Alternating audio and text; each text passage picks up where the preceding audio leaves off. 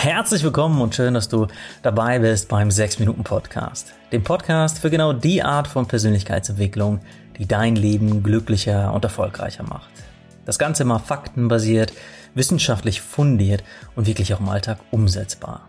Ich bin Dominik, genauer gesagt Dominik Spenst. Ich bin der Autor der 6-Minuten-Journals und freue mich auf die nächsten 6 Minuten mit dir. Bitte gib mir nur ein Ohr Bitte gib mir nur ein, bitte, bitte gib mir nur ein Oh. Ja, diese kleine Singeinlage hätte ich dir jetzt gerne erspart, aber das deutsche Urheberrecht erlaubt mir leider nicht, das Lied im Original einzuspielen. Wenn du in den letzten 20 Jahren in Deutschland gelebt hast, kennst du wahrscheinlich dieses Lied von der Popband Wir sind Helden oder kennst zumindest die Band selbst.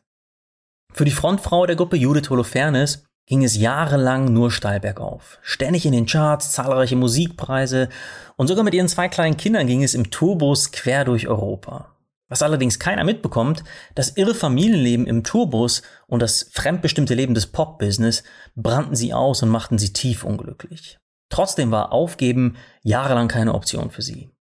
Nach zehn Jahren zog sie dann den Schlussstrich mit der Band und machte aber als Soloartistin weiter, obwohl ihre innere Stimme eigentlich schon längst gesagt hat, schmeiß lieber das ganze Musikgeschäft hin.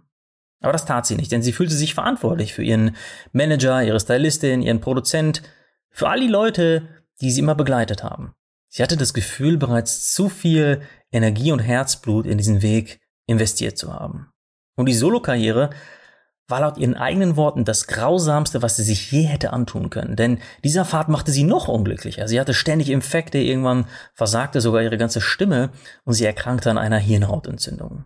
Das war dann der Wendepunkt, an dem Judith Holofernes nach acht Jahren Solokarriere und 20 Jahren im Musikbusiness schließlich die ganze Branche aufgab. Heute verdient sie ihren Lebensunterhalt mit Büchern, Essays und Postkarten. Sie ist glücklicher, gesünder und das Ganze macht ihr verdammt viel Spaß.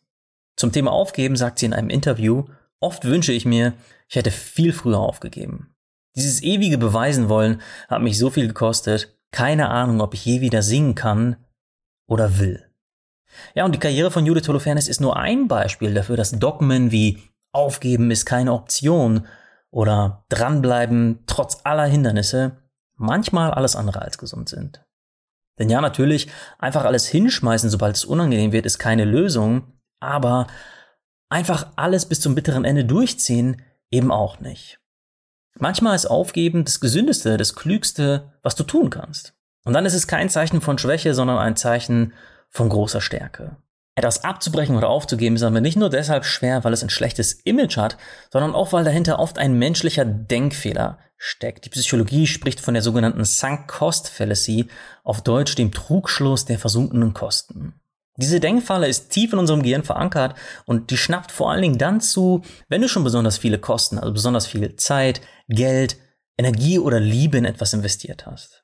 Und wenn du an diesem Punkt bist, dann werden die vermeintlich vergeudeten Kosten, oftmals auch unbewusst, zum einzigen Grund, um etwas weiterzumachen. Und die Konsequenzen dieser Falle sind manchmal, zumindest für den Moment, nicht besonders groß. Ja, zum Beispiel, wenn du die schlecht schmeckende Jumbo-Portion Popcorn im Kino nur aus dem einen Grund zu Ende ist, weil du schon 8 Euro dafür bezahlt hast.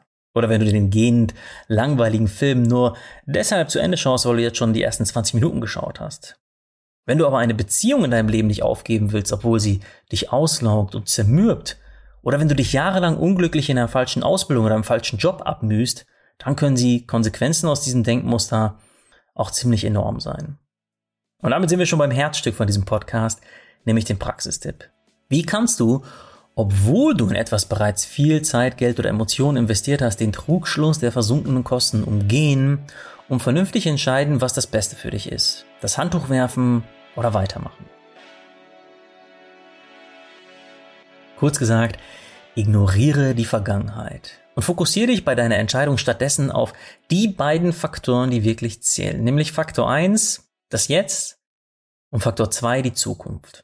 Und natürlich wird es dir leichter fallen, ein totlangweiliges Theaterstück zu verlassen, als eine Ausbildung abzubrechen, in der du bereits ein Jahr deines Lebens investiert hast oder vielleicht schon tausende Euro gesteckt hast oder in die vielleicht sogar deine Eltern tausende Euro investiert haben. Die Faustregel ist hier ganz klar, je mehr Zeit, Geld, je mehr Herzblut und Emotionen du in etwas gesteckt hast, desto stärker ist auch der Drang, es fortzuführen. Aber wenn das, wenn der versunkene Kostentrugschluss der einzige Grund ist, etwas fortzuführen, dann hältst du an etwas fest, das dich langfristig mental auslaugen wird. Also fokussiere dich auf das Jetzt und auf die Zukunft. Schau nicht ständig in den Rückspiegel und lass dich so immer wieder von dem bremsen, was du bereits investiert hast, sondern schau durch die Windschutzscheibe nach vorne. Frag dich, welche Entscheidung im Hier und Jetzt die richtige für deine Zukunft ist, unabhängig davon, was mal war.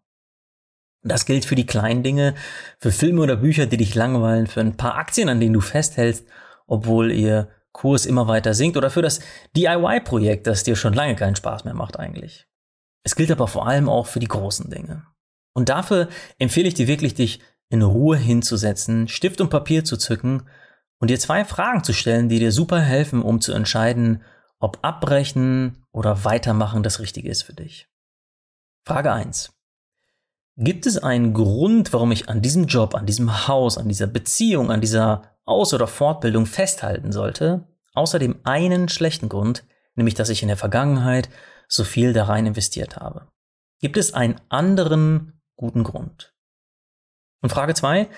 Wenn ich diesen Job, diese Ausbildung, diese Beziehung jetzt geschenkt bekommen würde, in diesem Moment, würde ich dieses Geschenk mit beiden Armen umarmen? Würde ich es jetzt überhaupt in meinem Leben wollen?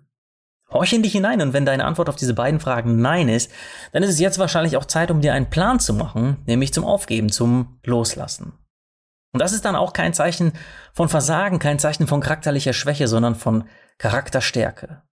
Genau das ist ja die Essenz von Weiterentwicklung. Altes loslassen, um so Raum für Neues zu schaffen. Ja, das war der 6 Minuten Podcast für heute und dieses Thema liegt mir wirklich am Herzen, also leite die Folge gerne an jemanden weiter, der vielleicht schon ganz lange an etwas festhält, das ihm oder das ihr schon längst nicht mehr gut tut. In diesem Sinne, danke an dich, danke fürs Weiterleiten und bis nächsten Mittwoch, wenn es wieder heißt, hör dich glücklich.